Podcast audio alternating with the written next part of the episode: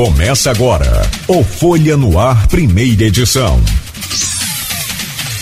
Bom dia, começa agora pela Folha FM mais um Folha no Ar, primeira edição, ao vivo aqui pela Folha em 98,3, ao vivo também em nosso Face, YouTube, Instagram. E esse programa daqui a pouco estará editado para podcast. Hoje, dia 2 de dezembro de 2021 ao vivo em 98,3 com o Folha no Ar, primeira edição.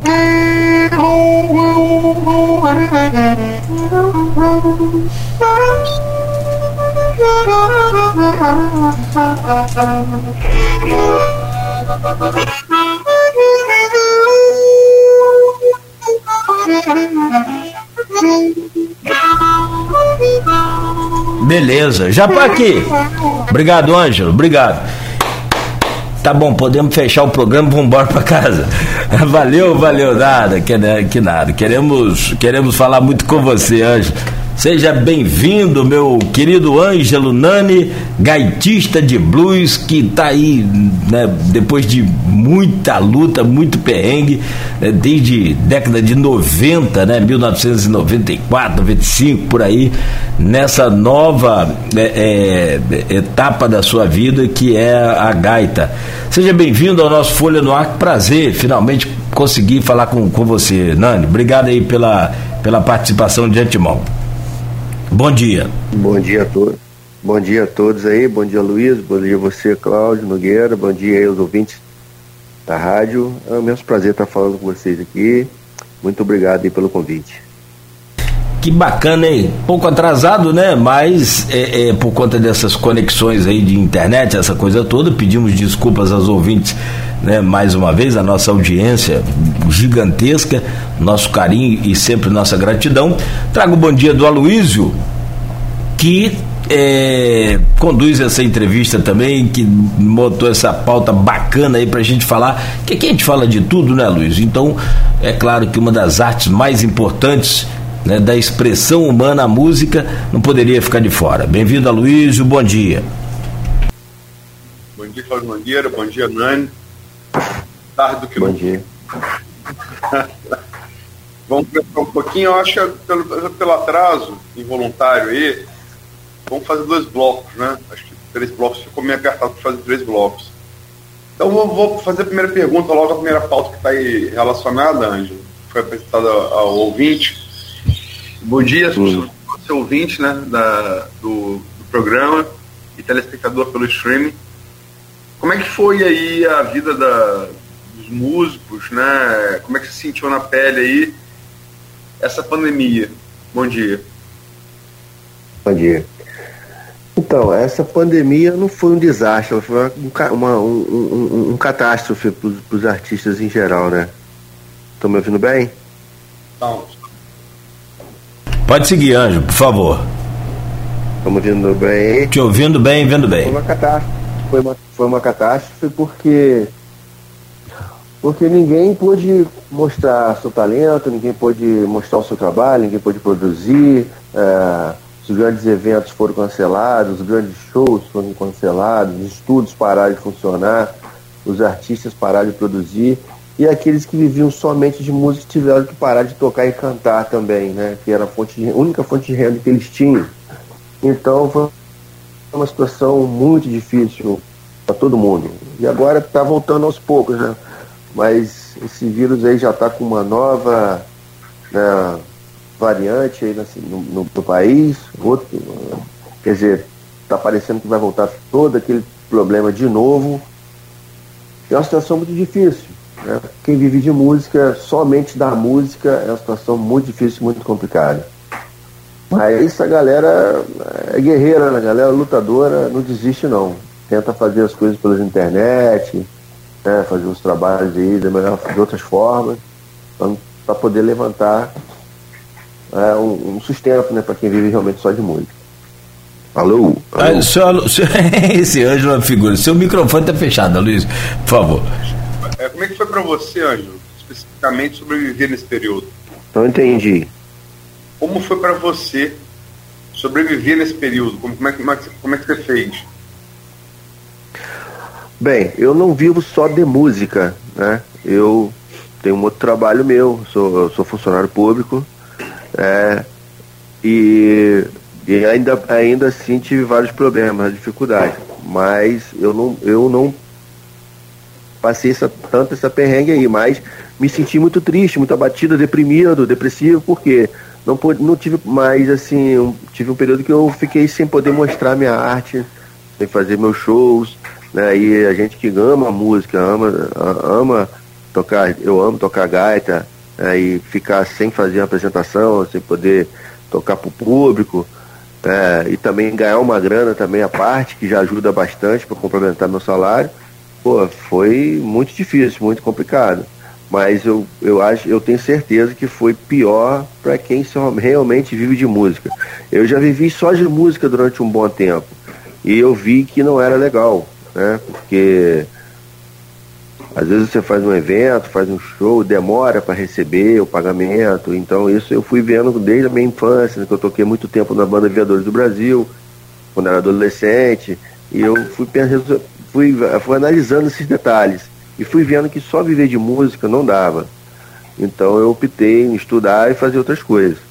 Mas quem se sentiu mesmo na pele é quem vive só de música, quem vive tocando em bares, na noite. Esses realmente passaram uma grande dificuldade nesse período aí. E Ângelo, vamos pular logo para a pauta do, bloco seguinte. Como é, como é que foi essa sua indicação para o prêmio é, pelo seu álbum de 2020, né? é, pela HDB com, é, Condecora. Como é que você recebeu isso e, e, como, e, como, é que foi isso? Quando vai ser? Qual a sua expectativa? Então, é, esse HDB, HD, HDB Condecora está acontecendo pela segunda vez no Brasil. É uma premiação feita somente para os músicos de, que tocam blues no Brasil. É, então essa está sendo a segunda edição. A primeira foi ano passado, teve os premiados, dessa vez tendo uma outra. Então é o seguinte, essas indicações são feitas por todos os músicos de blues que tem no país. Eles é lá é, eles, a, o HDB ele, ele, ele pede, ó, vocês a partir de tal data vocês podem começar a indicar os artistas que vão concorrer.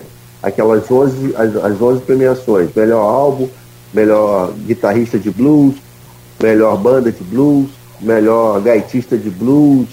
É... Tem outros itens que eu não estou lembrando aqui agora, eu, mas eu passei para o Claudio aí. É...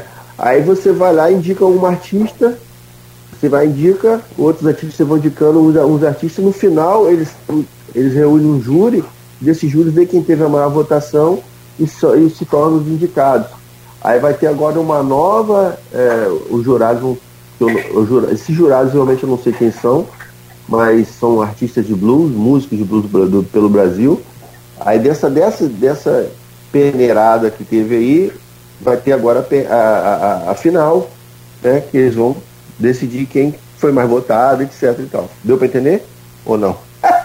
Sim, sim. ô, ô, Ângelo, muito bom, cara, muito bom. Você é extraordinário. Ô, ô Ângelo, deixa eu fazer uma pergunta a você aqui. Eu, seu, seu currículo aqui que você mandou é vasto, né? Você tem o melhor que eu acho que uma pessoa pode ter. Você falou em estudo, isso é fundamental, acho, sem, sem dúvida. Você sabe com essas coisas modernas hoje, se os caras estão negando a vacina, você imagina estudo, né? Tá uma loucura isso. Mas assim, o, o estudo é a base para tudo, mas o conhecimento prático é fundamental. Você falava em, em uma das reportagens que, de uma, uma das entrevistas que você deu aqui no Grupo Folha, até o Antônio Filho na, na, na Pleno TV, você falava que começou ali pela, pelos anos 90 a, a tocar gaita.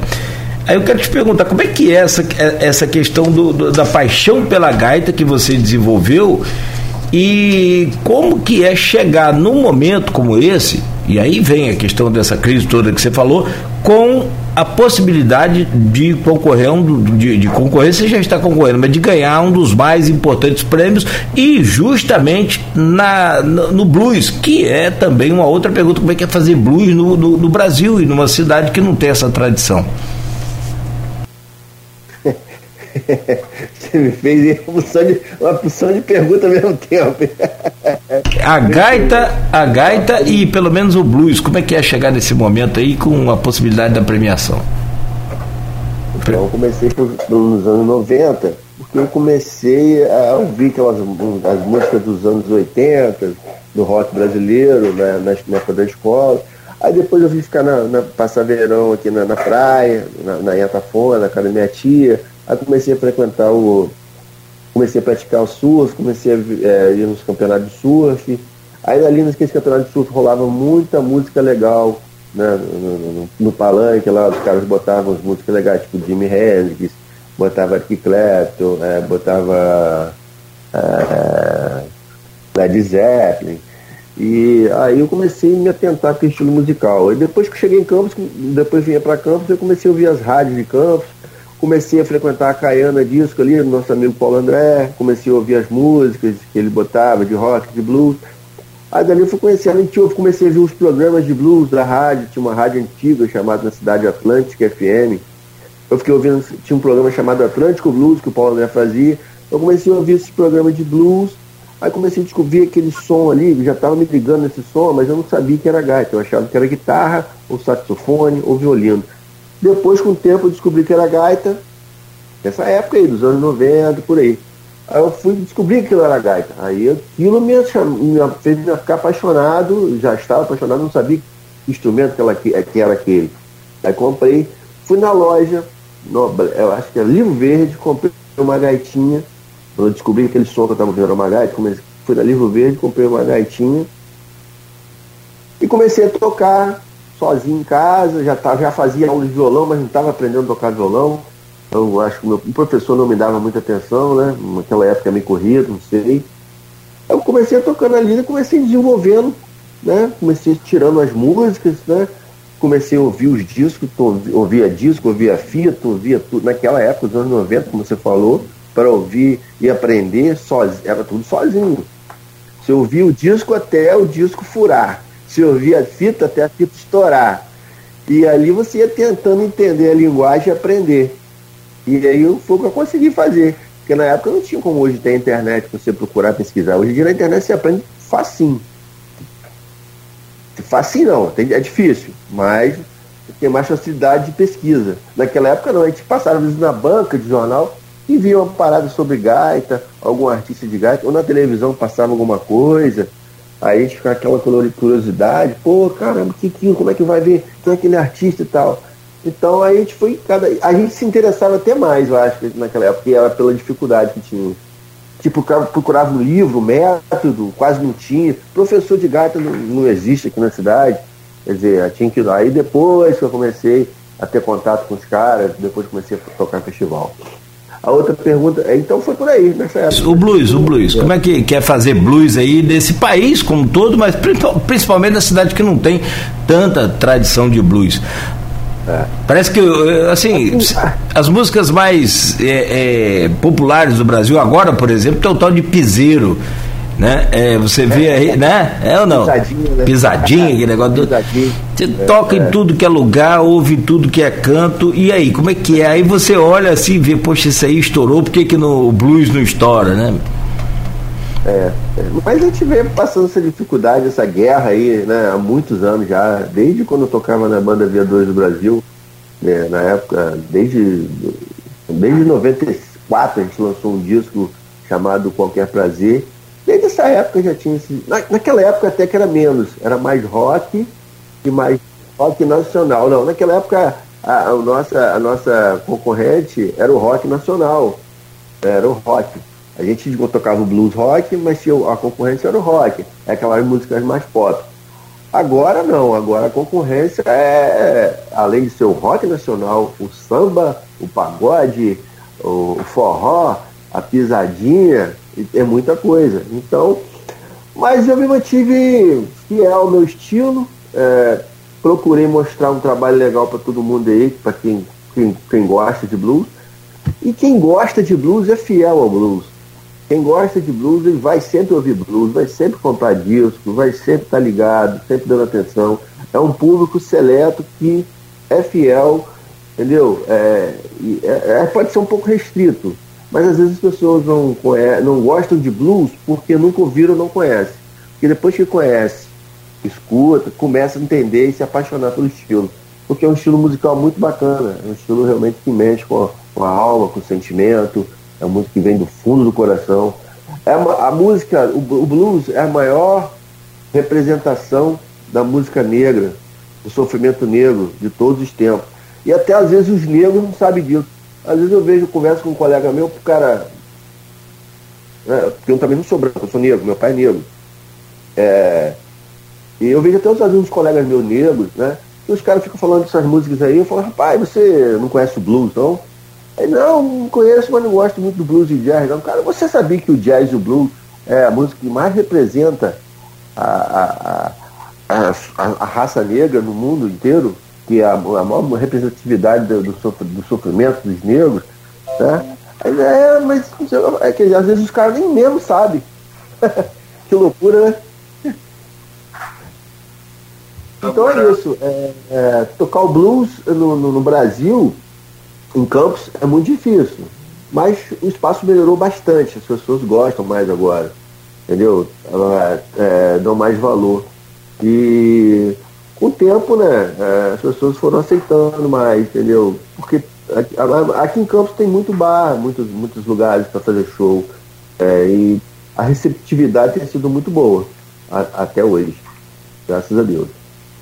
Mas é difícil, não foi fácil não.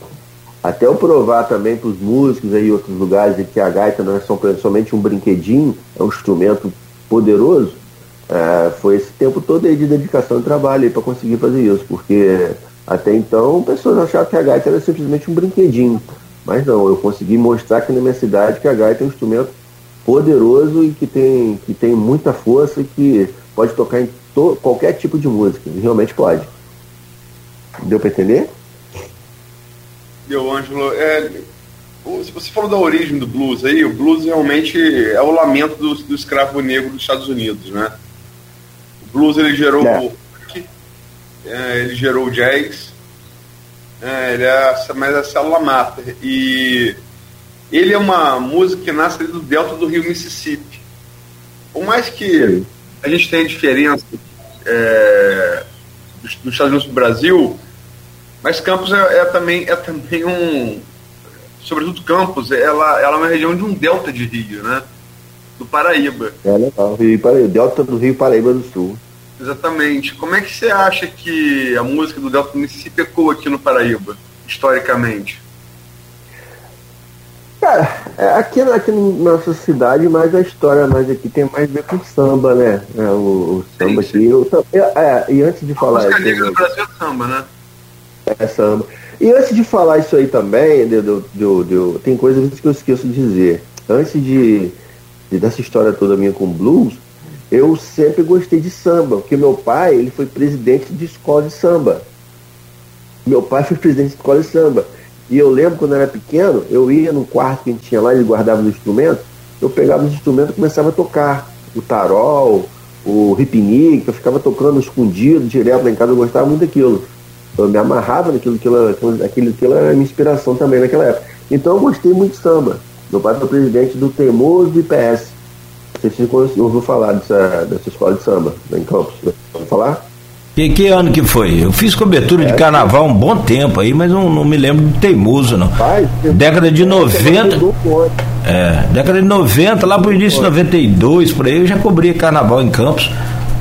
Não me lembro. Teimoso, da, é, é, teimoso do IPS, isso. Teimoso do IPS, não. Tinha, tinha essa escolinha de samba não, não, não, não é que eu, não, eu também não me lembro. É, justo. Tá, aí nessa época eu já ouvi aí, já. Mas voltando à história do, do, do, do da cidade de Campos, realmente o, aqui a história, a tradição é samba, né? E eu é. acho também muito bacana isso. Muito legal, eu gosto muito. Na verdade, é, a, a música negra, ela é sinceramente excepcional, né? A gente vê aí os estilos, a maioria dos estilos musicais que, que, que são raízes, né? É o samba, o jazz, o blues, né? são coisas excepcionais. e me diz uma coisa, que, que, vamos falar de influência. Você falou que aprendeu a tocar, começou a tocar sozinho, gostou do som, identificou que era gaita, aprendeu a tocar e começou a aprender a tocar, comprou um livro verde uma gaita. E você falou que não teve professor. Como é que, você, como é que foi esse processo de aprendizado, intimidade com o instrumento e qual influência teve? É, então Sanitary, John Mayo, Little Walter, Juno Wells, quem foram suas influências? Isso aí, o, o, o Little, é, eu comecei primeiro ouvindo o, o James Cotton, é, o Solitaire também ouvi bastante, por influências que eu tive. Eu ouvia esses caras todos no, no, nas rádios. Solitaire, James Cotton, é, é, o Charlie Muscle White, eu vi o Rio do Hora, o Rio do Hora chegou a vir em campo fazer uma apresentação lá na Praia do Farol. Eu, eu conheci ele lá, eu vi o show dele. Só que ele não é, não é um cara do blues, mas ele é um gaitista excepcional.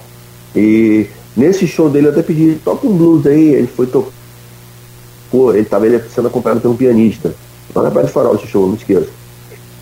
Dali eu comecei a ouvir pesquisando outros artistas, conheci o Little Walter, conheci o Sunny Boy Williamson 1 e o Sunny Boy Williamson, Williamson 2. É, comecei a pesquisando né, esses caras aí mais antigos do blues, né, o Johnny Wells, que você citou aí. Comecei pesquisando esses caras todinho, comecei ouvindo esses caras todinho e tentando entender a linguagem que eles estavam fazendo ali, tocando gaita. Porque na verdade a gaita você não consegue ver, é na boca. Então você só consegue compreender a linguagem, o que eles estão fazendo é com o tempo, e aí você ouvindo muito. Não tinha professor, então você ficava ouvindo, ouvindo, ouvindo, ouvindo, aí você ia começando a entender, soprando sua gaita entendendo. Só que, depois de tantos anos agora, eu vou descobrir também que eles usam uma, uma outra técnica, que os negros usavam uma técnica, os gaitistas negros, eles usam uma técnica chamada tongue blocking que é o bloqueio de língua no instrumento. A gente geralmente no Brasil aqui toca só com, com a, a, a, técnica do bico, que é soprar, como se fosse assoviar. Tá entendendo o que eu tô falando? A gente no Brasil aqui toca com uma técnica como se fosse assoviar, só assovio, né? Eles não, eles tocam numa, eles tocam há muito tempo com uma outra técnica, só que eles não falaram isso para os brancos. Porque às vezes o branco chegava, se aproximava dos negros para pegar aula e papapá, fazer amizade, mas na verdade os negros já malandro, né, esperto, meu irmão, não vou passar o segredo para esses caras não, meu irmão. Se eles quiserem, se viram. Então eles não passavam isso, entendeu? Então eles usam uma técnica chamada tongue blocking, que é o bloqueio de língua.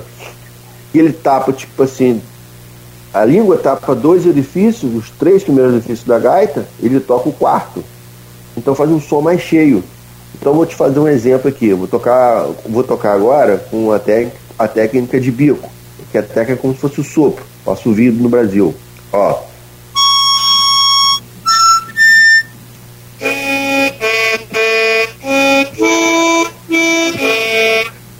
Pra ouvir legal? Sim. Agora a, a técnica do tongue block. Olha só como é que fica mais cheio.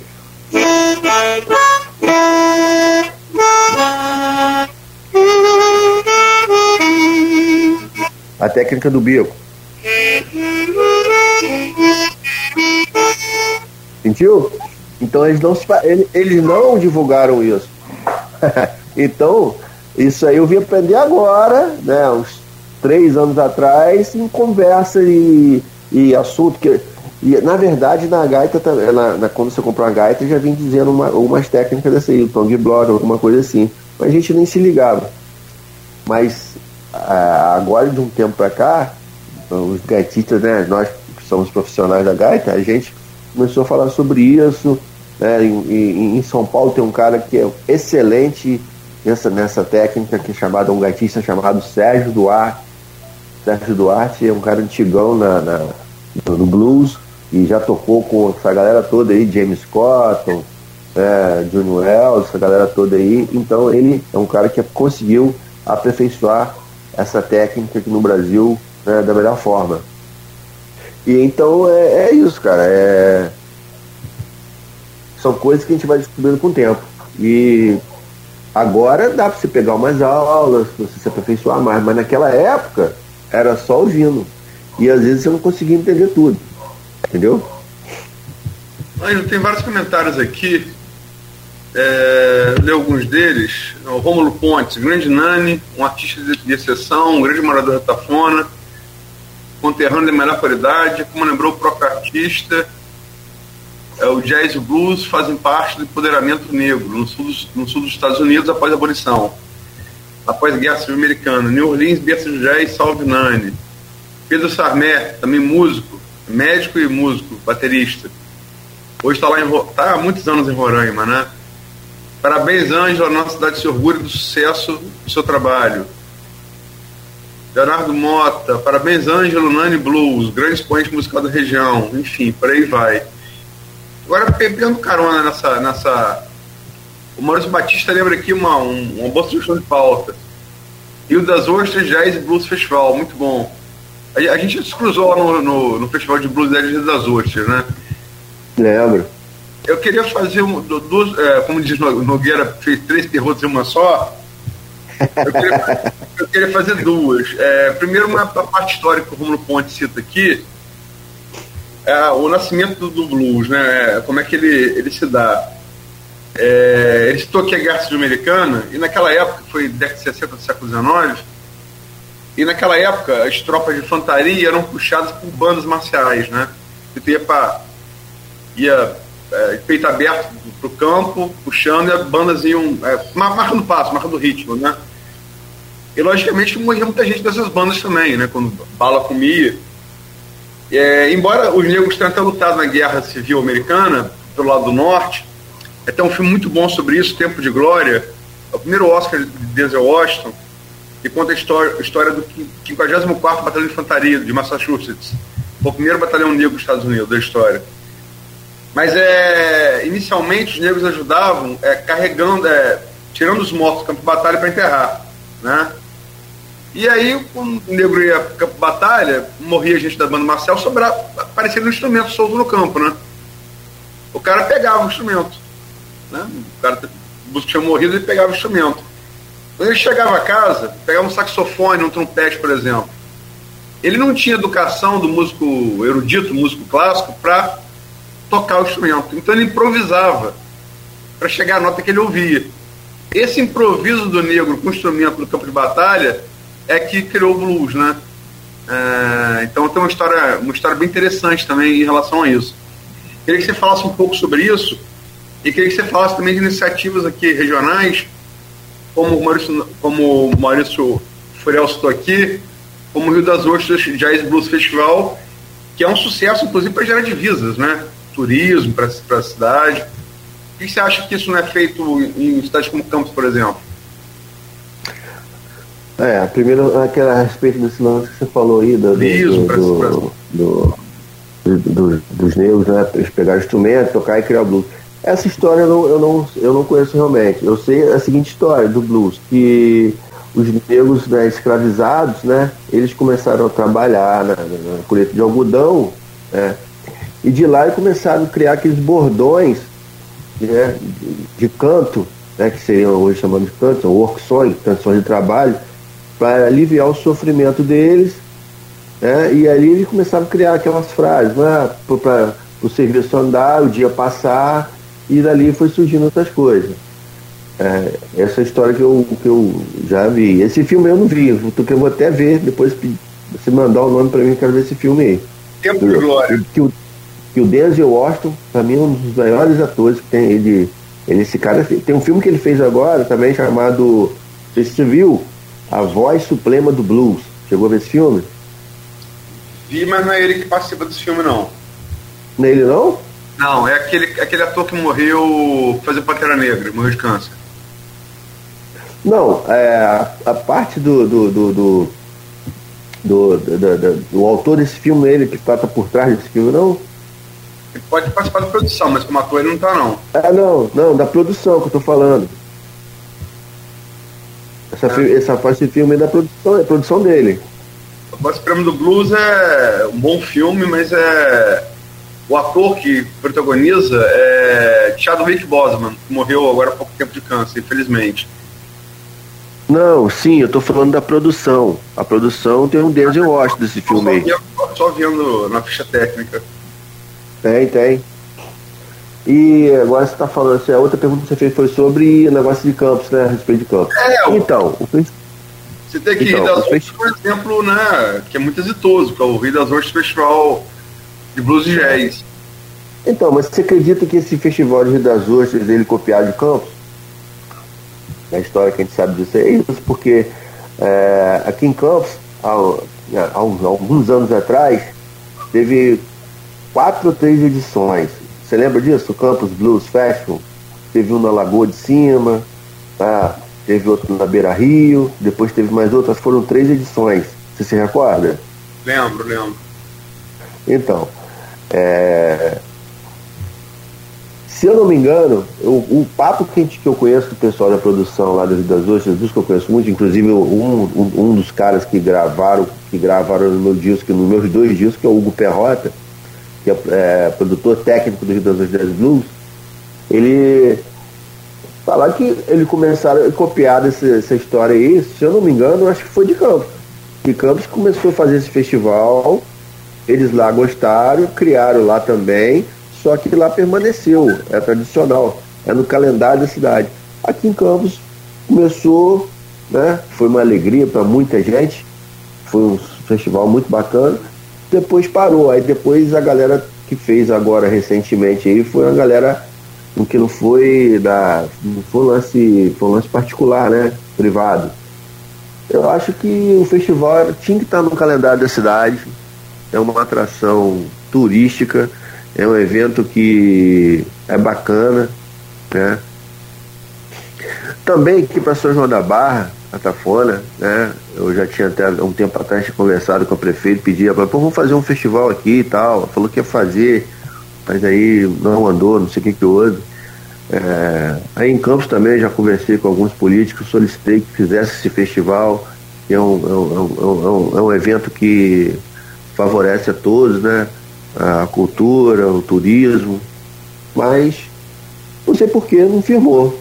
Eu sinceramente não entendi. Mas a cidade tem tudo a ver com um evento desse aí. Você que né, é acostumado a viajar e frequentar vários lugares aí, que é um cara que entende, né, Luiz? O que, que você acha disso? Você acha que. Eu acho que a cidade de Campos merece um festival desse aí. Concorda? Rapaz, blues é uma coisa terra. Eu já vi, eu já vi festival de blues na Grécia. Né? Aí. É. E com público, né? Agora, é, só duas coisas em relação à parte histórica. Ela, ela tem. Ela, você está tá certo, é, era um, era um. O blues também tem essa, tem essa origem de música seguindo tradição religiosa, tradição religiosa protestante, é chamada resposta, né? Um fala e outro responde, um fala e outro responde. Isso começou é, na, também nos campos de algodão, para colher algodão, pra, até para ritmar o trabalho, como ritmava, falei que a banda marcial dava ritmo ao soldado marchando, também Isso. dava ritmo à colheita do algodão, né? Que esfola a mão, o algodão, a, quando você tira aquele tufo de algodão, tem aquela coisa dura, né? é, cortante, tipo para de cana, né? Então Sim. é um trabalho muito sofrido como é como corte de cana, que também foi, foi por escravos aqui, né? E em relação à, à origem do, do, do, Rio das Ostras, eu não sabia que foi em Campos não, mas agora o fato é que de Campos nunca alcançou a dimensão do Rio das Ostras, porque você tem atrações internacionais em Rio das Ostras, não, só, não, são, não são só brasileiras, né? grandes nomes do, do blues, é, vi vários atores, é, vários atores, perdão, vários é, compositores e, e, e, músicos de nome internacional, né? É. Em Campos ele nunca teve esse, esse, essa dimensão, né? Não, em Campos chegou a ter, não sei, um, um que teve, não sei, o, o, primeiro eu não me lembro da programação. O primeiro que, que teve foi até o Lagoa Lagoa Blues né, e tal. E os, agora o segundo e o terceiro, que foram ali em Guarulhos, eu me lembro que teve alguma. Teve algumas. Pedro Ives Sarmeta colocou, colocou aqui também no, no, no, Face, ele confirma isso aí, uma edição na descida da, da Ponte do Meio, em, em Guarulhos. Então, lá teve algumas atrações internacionais, sim. Atrações grandes. Entendeu?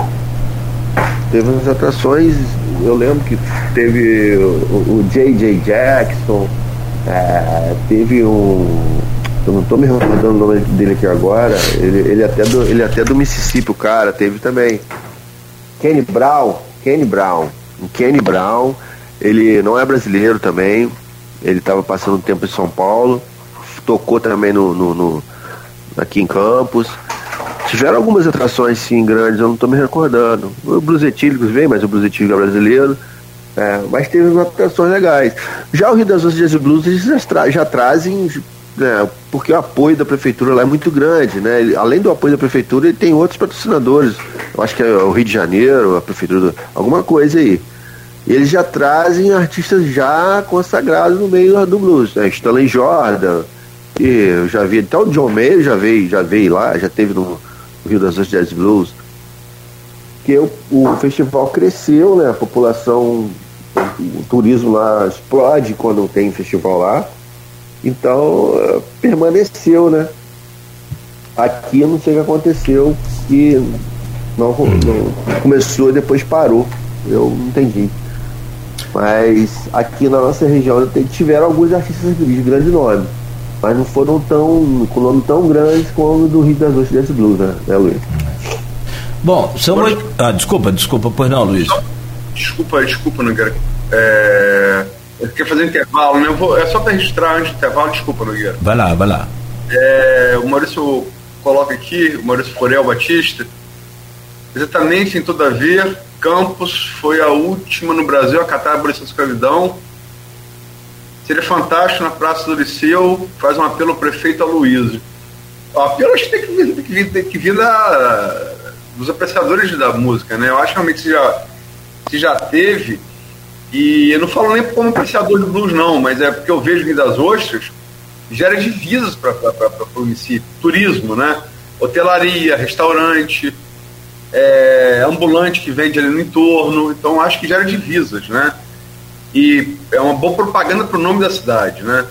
Você encontra é, o, o Festival de Jazz de Rio das Ostras, como o, de, o Blues Jazz, como o de Ouro Preto, por exemplo, com o nome dessa cidade pelo Brasil afora. Você encontra gente de todo o Brasil lá, até, até de fora do Brasil. E ele coloca aqui que Campos foi a última no Brasil a catar não, não foi a última no Brasil a catar a escravatura, não, né? Foi, foi uma coisa nacional. Você não aboliu num lugar e no outro não. É que Campos era um dos maiores, é, sim, era um dos maiores lugares do Brasil a ter, a ter população escrava, né? Por conta da, dos canaviais. Então, mas é, Campos tinha muita população, população negra, né? Como tem até hoje, graças a Deus.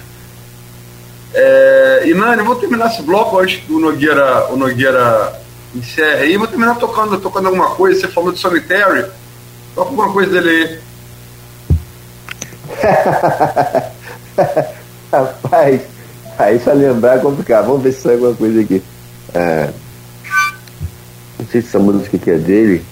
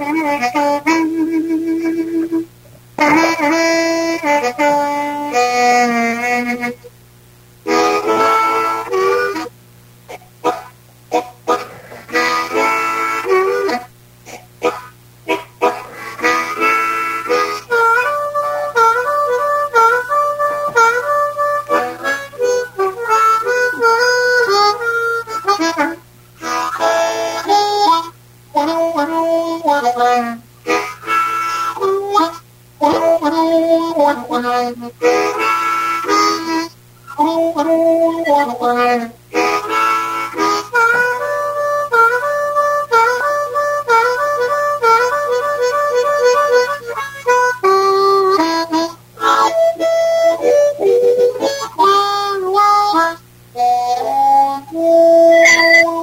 Toca muito, muito bom. Aqui, continue aí, continue aqui conosco, Nani, Aloysio. Eu vou rapidamente ao intervalo aí e a gente volta para continuar esse papo com você.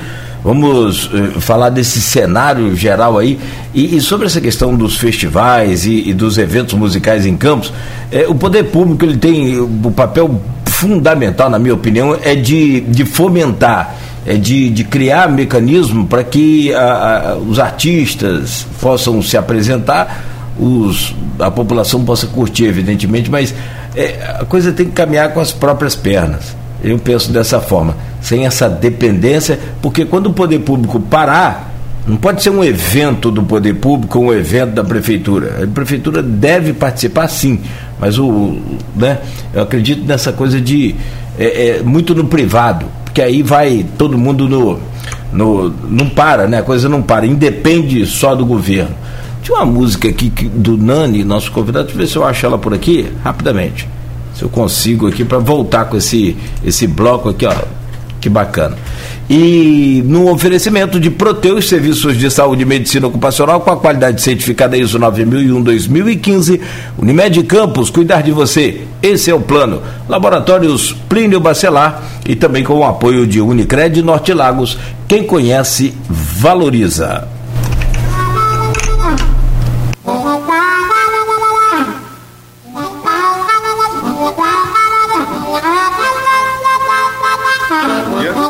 Então, essa música aí, não sei se vocês conseguiram ouvir aí agora, mas aqui no rádio saiu bem, não sei se vocês ouviram aí, a Luiz, o Nani, é, não conseguiram ouvir? Ah, poxa, foi um pedacinho da Angel Slow, que está no Harmonica Man. Você gravou, o, o, o Nani, é, um disco de vinil eu não sei, parece que você também tem DVD ou, ou, tem esses projetos aí.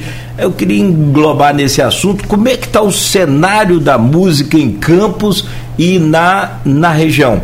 Com a pandemia, é claro, com toda a crise, como é que você avalia hoje esse cenário da música aí em Campos? Nesse sentido de, de futuro. Mas você pede para avaliar em que sentido? Como é que tá? Tem, tem, é isso que eu quero saber. Como é que tá? Tem, tem pegada, tem é, é, expectativa de se criar isso e de gravar novos trabalhos também para essa crise toda gerou uma demanda muito grande, né? Você sabe. Você comentou desde o início do programa. E eu queria que você comentasse isso. Como é que está esse cenário hoje? Alguns músicos deixaram de ser músicos, tiveram que tocar a sua vida, vão voltar, não vão? Como é que está a sua expectativa para esse novo cenário agora? que não é pós-pandemia, você já falou aqui, a gente está numa, numa situação crítica aí com essa nova variante, a Omicron, e eu queria que você tentasse passar para a gente como é que você entende esse novo cenário da música na região. Voltou, tá voltando aos poucos, mas tá voltando com bastante força. A galera pô, tá voltando com, com bastante vontade de se apresentar, tá com mais ânimo, né? Estão me ouvindo bem? É, é, alguns ainda não voltaram, não se apresentaram, né? Alguns estão ficando estão meio, meio, na retaguarda, assim, vão segurar mais a onda por causa do vírus, com medo. Aqueles que têm mais complicações, lance de saúde, né? saúde. É, até que os, os empresários, donos de bares, né, é, é a gente voltou a tocar. Né, no, a gente estava pensando que a gente ia voltar e ter aquele lance de ah, fulano que está precisando tocar vai cobrar barato, aí os empresários vão querer pagar menos, né, porque sabe que os caras estão precisando, mas não rolou isso. É, os bares que a gente tem tocado estão pagando um cachê legal, que é, o, é o, realmente o que a gente cobrava antigamente. Né, manteu, está tendo mantendo o nível está sendo mantido. É, grandes artistas estão fazendo grandes trabalhos né, nesse retorno agora, né? Quer, quer dizer, voltando aos poucos, né? Mas a única coisa que eu não vejo aqui na minha cidade de Campos é. é, é mas no Brasil inteiro tá parado o negócio de gravação, produção. A galera tá gra... Porque também agora com esse lance da, das plataformas digitais, é, o músico ganha muito pouco. Antigamente você vendia um CD. Para você ter ideia, eu tenho esse disco, alguns discos no Spotify, aí sai um relatório para mim mensal, de seis, três, três meses, dos valores que a gente ganha. Então aí você chega lá no final do mês, quando vem o depósito para sua conta, e vem lá, às vezes vem lá 200 reais, 150 reais, de uma música que rodou o mundo inteiro, o mundo inteiro está ouvindo várias vezes. Agora com CD, às vezes você vendia o CD por 20 reais ou 30 reais num show ou numa loja, você, 10 CDs você vendia você ganhava isso. Então tem um lado que é positivo e tem um lado que é negativo. O lado é positivo que a sua música, o seu, a sua imagem, o seu trabalho roda o mundo inteiro. Mas em termos financeiros não é tão legal. Você deixa de ganhar, né? Mas eu, eu acho viável. Assim, meia meia, né? Porque você aparece por um lado, por outro lado você deixa de ganhar alguma coisa. Então você tem que também perder para poder ganhar. Eu acho assim. Mas eu acho bacana de, de, tudo isso que sua música roda o mundo inteiro. Um amigo seu lá na China, ou no Japão, ou nos Estados Unidos pode acessar sua música e ouvir. Entendeu? Eu acho que isso é. Pô, isso aí, quando, quando o meu álbum foi pro Spotify, que eu cheguei aqui, cheguei na minha casa, liguei a televisão, postei aquilo ali, e abri aquela imagem, abri uma foto minha, abri o som rolando, eu me senti muito feliz, me senti muito emocionado, porque é uma coisa, um trabalho que a gente vem fazendo ao longo de longos, longos anos. E de repente isso aí é uma, uma conquista muito bacana. Você vê seu trabalho tocando uh, onde você quiser, você consegue ouvir. Só que por outro lado você também perde alguma coisa. Mas eu acho legal. E por conta de, de, de a outra questão que eu, que eu me refiro na cidade de Campos é, é, esse lance de gravar disco, né? Aqui você não vê muita gente produzindo trabalho, gravando disco, né? É, eu, eu, sinto falta disso na cidade. Não existe essa concorrência de lançar CD, gravar disco. É, é, no Rio de Janeiro, no Brasil inteiro, mas no meio do blues atualmente, a galera não parou de gravar não, cara. É todo mundo gravando, todo mundo fazendo single. É, eu tô com single, eu também tô. Eu não parei de gravar. Eu até parei de me apresentar em alguns lugares. Mas eu tenho feito. Eu já tô com um disco novo para lançar. Só tô esperando o momento certo de lançar esse disco. Eu tô com uma single nova para lançar a qualquer momento. Eu tô esperando o momento certo para lançar. Entendeu? Porque às vezes eu, eu gravo as paradas e, e guardo para esperar o momento exato de lançar. Eu não solto tudo. Por exemplo, se eu gravar um disco, eu gravo 10 músicas ou 12 músicas. Eu vou, solto, eu lanço um dia. Aí dessas 12 músicas, eu gravo, eu lanço, eu lanço um disco com seis músicas e as outras seis músicas eu guardo para a hora que eu ver que o negócio não está legal e que eu preciso mostrar um trabalho, eu vou, lanço outro novo disco. Então eu não jogo tudo de vez. Eu não, eu não queimo assim, tudo de vez. Entendeu? Eu guardo uma parte porque eu não sei o que pode acontecer mais pra frente. Então se aconteceu, como aconteceu nessa pandemia. Eu gravei o disco, eu tinha nesse disco que eu lancei a Mônica Man aí, eu tinha na verdade 12 músicas nele, nesse disco. Eu só lancei 7. Eu segurei 5. Por quê? Começou essa pandemia aí, eu falei, pô, então vou segurar o trabalho, vou guardar, porque Pode ser que eu não consiga gravar mais, não sei o que pode acontecer, então vou segurar uma parte e vou queimar só sete. Aí eu fui? O que eu fiz? Queimei sete músicas e botei no álbum. Porque na verdade um álbum hoje em dia não é que nem antigamente, que você grava 15 músicas, 20 músicas. Hoje em dia a pessoa não ouve mais essas 20 músicas direto. Eu acho que se no máximo, no máximo um álbum tem que ter 9 músicas a 10 músicas. Só que você pode gravar com menos. Quando a música for grande, você pode gravar com menos músicas. Então, aí, aí tem umas músicas grandes, umas músicas de mais de 3 minutos, 4 minutos, então eu falei, não, vou botar 7 músicas. Então eu tenho essa visão aí. Tudo que eu faço, eu sempre guardo uma coisinha para poder lançar mais para frente, em caso de alguma dificuldade. Hoje não tem mais lado B, né? Só lado A. Só o lado A, as pessoas não vão ouvir. Você der um disco com a pessoa para ouvir 15 músicas, eu acho difícil a pessoa parar para ouvir 15 músicas. Eu vou ouvir 7, 5, só depois, ah, vou sair, vou fazer alguma coisa, depois vou, vou ouvir de novo. Mas até ouve, mas não ouve na hora. Então o álbum hoje em dia é mais ou menos sei, 9 a 10 músicas. E se for músicas longas, você pode lançar com 6, 5, 7. Como também o Luiz tem, tem, conhece, tem vários LPs aí que às vezes só tem 4, 5 músicas, é, ou 3, 4 músicas de cada lado, ou tem CD, tem, tem disco, até CDs também, né? Que tem aí 3, 4 músicas, música grande, não é isso? É, agora, realmente depende, se você for gravar Faroeste Caboclo, são nove minutos, né? E aí? Tô falando, é? Faroeste Caboclo do Legião, música da harmônica, que agora virou filme também. Músicas Sim. longas, né? Agora, Nani, esse disco seu que está concorrendo ao Condecora, é... ele é um trabalho de 2000, né? Perdão, de 2020, né? Então você lançou esse, esse CD em plena pandemia. Como é que foi a gravação, o lançamento desse, desse trabalho? Então, é, é esse álbum aqui, ó. Pra ver? Chega um pouquinho para sua esquerda. Na pessoa direita, então, isso. Isso, aí, aí, aí, aí, isso, aí. Então, é, esse álbum aqui, na verdade, eu comecei gravando ele.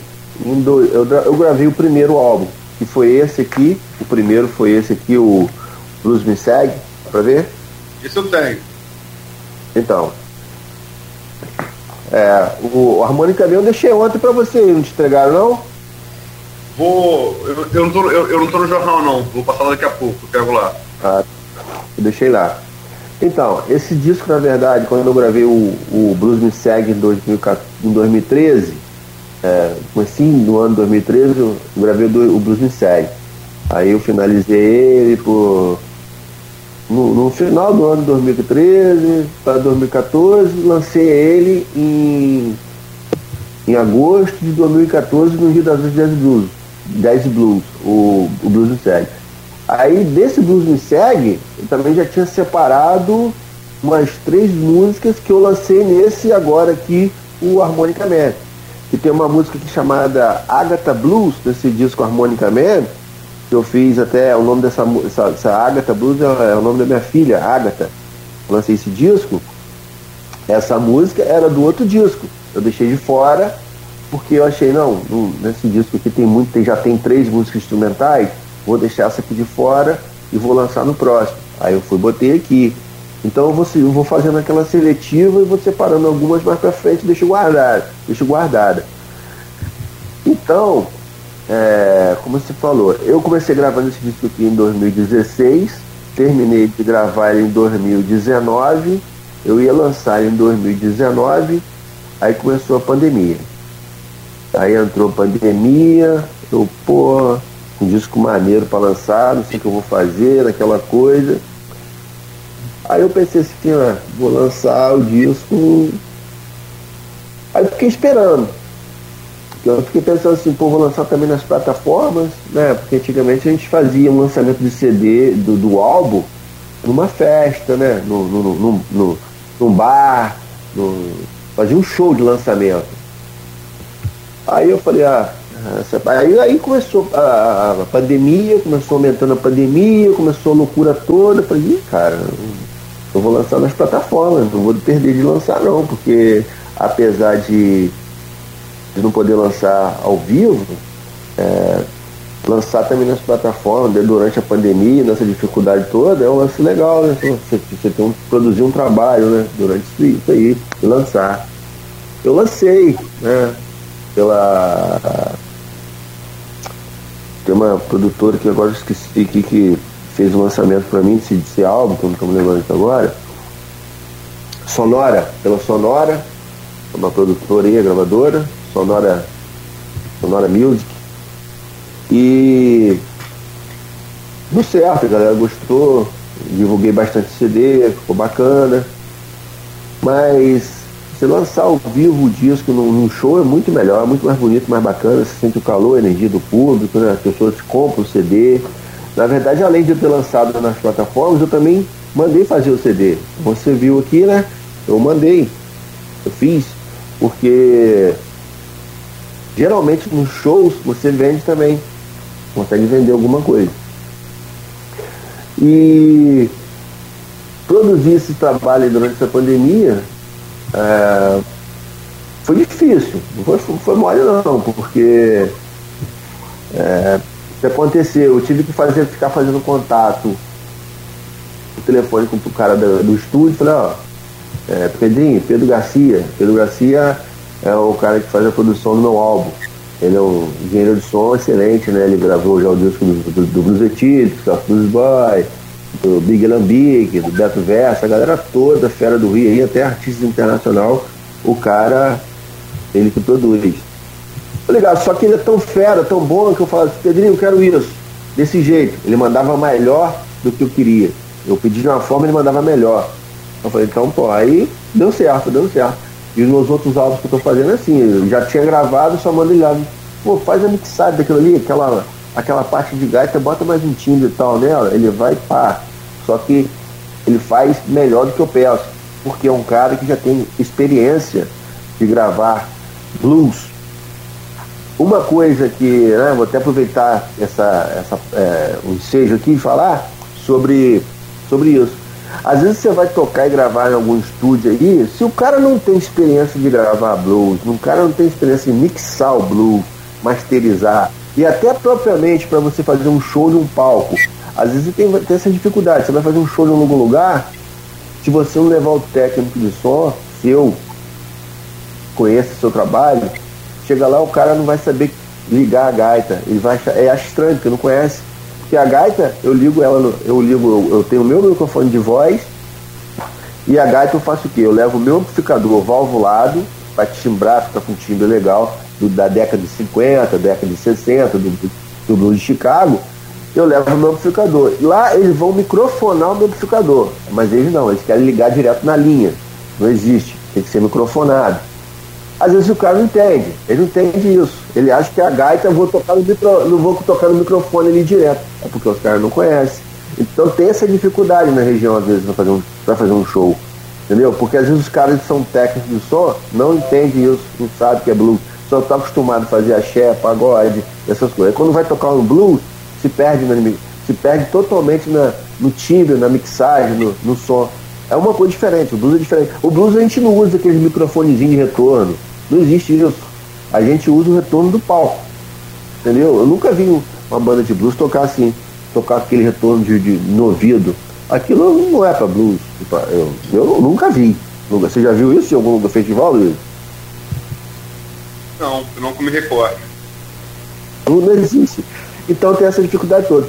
Então, então às vezes eu vou gravar lá fora porque eu gravo com os caras que já têm experiência e conhecimento. Quando eu gravei meus discos com, com, com, por exemplo, eu gravei esse disco meu com a Blues Grooves, que é o Beto Verta, o Otávio Rocha, que é o guitarrista do Blues Etílio, o Hugo Perrota, que foi baixista do Big Alambique e já foi baixista também do Eric Gays, que teve em Rio das Ostras, e com o Beto Verta, que foi baterista da Big Alambique e hoje é baterista do Blues Etílio. Quando eu fui gravar com essa galera de fora, eu fui muito criticado pelos músicos daqui de Campos, porque porque, porra, você foi gravar com a galera de fora, tem que gravar com a galera que toca com você e tal. Mas o meu objetivo é tornar o meu trabalho nacional e mundial. Então, eles não entenderam isso. Tá aí o resultado aí do meu trabalho aí, ó, sendo, sendo considerado o melhor álbum de blues do ano, um dos melhores álbuns de blues do ano. Esse era o meu objetivo.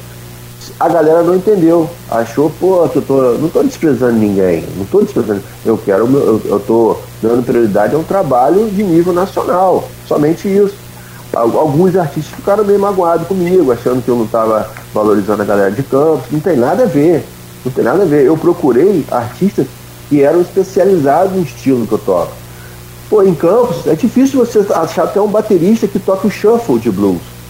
O shuffle é uma pegada, é uma, é uma batida de blues, o jump blues, o slow blues. O blues tem várias variantes, vários estilos. E, e, e o baterista de blues é, é, é, difícil ter um baterista que saque o shuffle de blues aqui na cidade.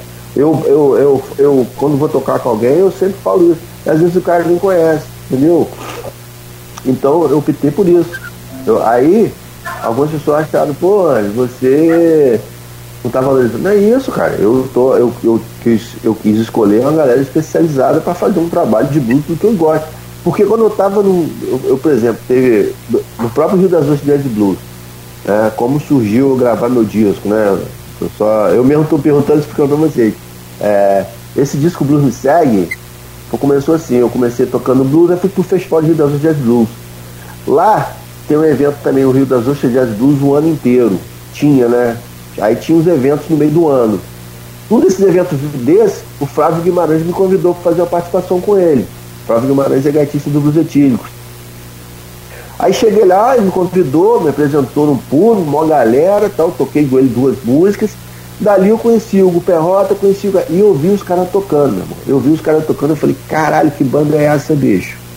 é esse shuffle aí que eu quero, é, esse, essa pegada aí que eu quero do blues. Aquele shuffle de Chicago mesmo, entendeu? Os caras. Aí eu falei, ah, não, vou gravar com esse cara. Aí dali eu fiz amizade com o Perrota, que ele é produtor. Eu falei, oh, quero gravar meu disco. Eu falei, não, mas vamos combinar, passa música pra gente. Dali surgiu. Então, é, esse, é, é, é eu estou até dando esse depoimento meu aqui para esclarecer para os músicos da minha cidade que eu não, jamais vou desvalorizar ninguém. Eu só acho que a galera tem que entender mais a linguagem e procurar é, é, ouvir e, e, e, entender, né, pesquisar sobre a linguagem do blues. eu sinto falta disso, eu sinto falta disso na cidade, a galera de entender e pesquisar sobre a linguagem do blues. Entendeu? Isso é fundamental. Tem duas coisas que eu. Estamos 8h40, estamos chegando perto do programa. Tem duas coisas que eu queria pontuar. Primeira coisa do, do blues do blues de Chicago, porque o blues, a gente comentou aqui, ele nasce ali no Rio Mississippi, né? É, um, é uma música rural. Então um violão, por exemplo, a gaita, como a gente colocou, como a gente colocou, numa paisagem rural, ela não precisava de amplificação. Um, paisagem rural é um lugar quieto, né? Então o som ecoava.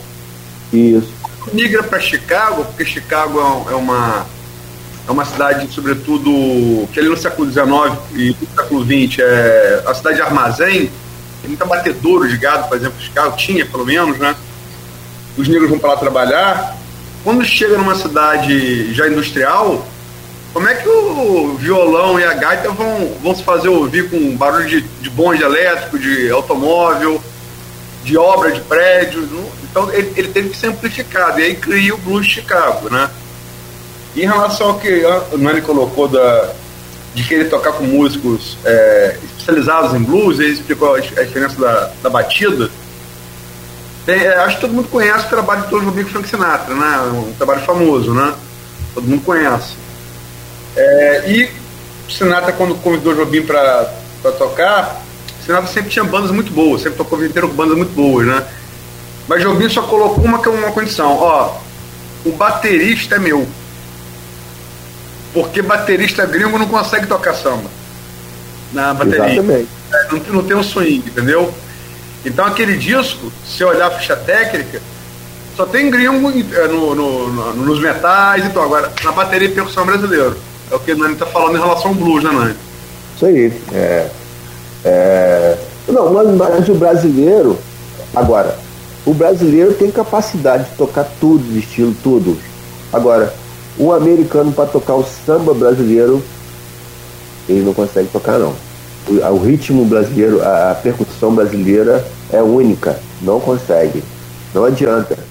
Agora, o brasileiro, o brasileiro tão, o brasileiro tão, é, tão o, o brasileiro tão sinistro tá, tá na arte, tão fera na arte, que ele consegue pegar tudo, cara.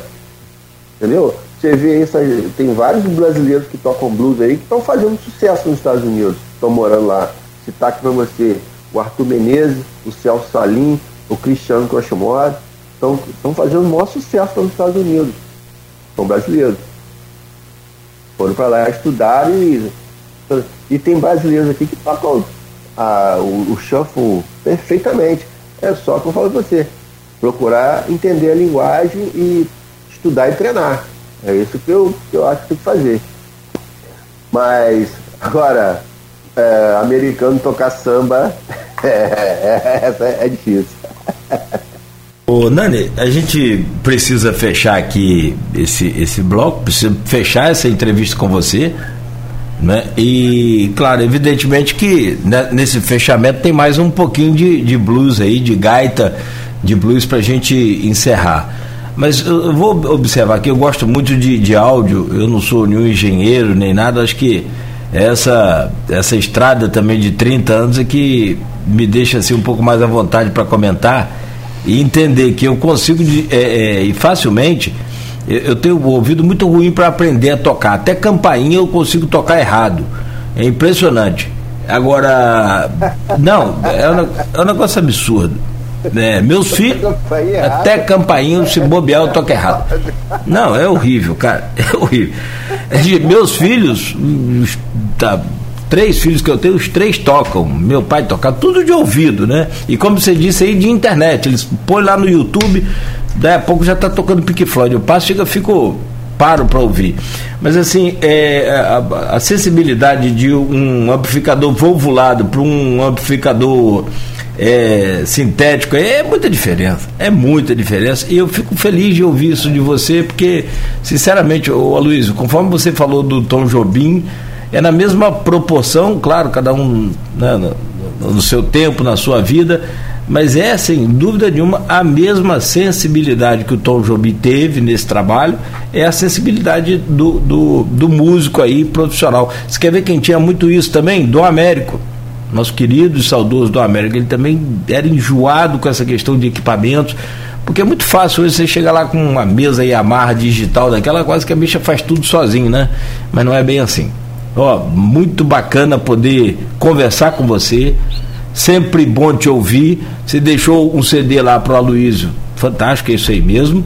Mas agora você esqueceu de deixar, não para mim, mas aqui para a rádio, para a gente copiar e colocar na nossa grade aqui, velho. Fica, fica sabido aí. Ah, então depois. Não, sem problema. Depois a gente copia um aqui para ficar é, com meu, qualidade. dois. Não, beleza, vamos passar pro Beto, que é o nosso programa do musical, para incluir na grade aí. Não tenha dúvida, não tenha dúvida. Trabalho. E vamos, é. vamos terminar, toca, um, toca aí um trabalho, trabalho do novo álbum. Tá. Então eu queria agradecer a vocês aí pelo convite, desculpem qualquer transtorno que foi que aconteceu no começo aí. Tranquilo. A internet é um lance meio complicado. pra mim é, eu não sou muito bom nisso. Como você falou aí, Nogueira, que você não é bom no som.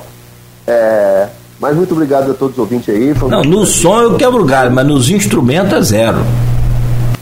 É. É, meu, meus agradecimentos pelo convite, participar do, da entrevista. É, um grande abraço para todos os ouvintes aí, para todos os meus amigos que estão aí ligados na rádio. Foi um imenso prazer falar com vocês. Vou levar um som aqui agora então do meu novo álbum. Chamado. Não vou levar desse novo álbum não. Você prefere que seja desse novo álbum, Luiz? É, é para então jogar seu trabalho também, cara. Pra gente conhecer. Então vou levar aqui. Vou levar uma música chamada Harmonica Man, que eu gravei com Flávio Guimarães, eu e ele na gaita, mas aqui só vai ter eu, né?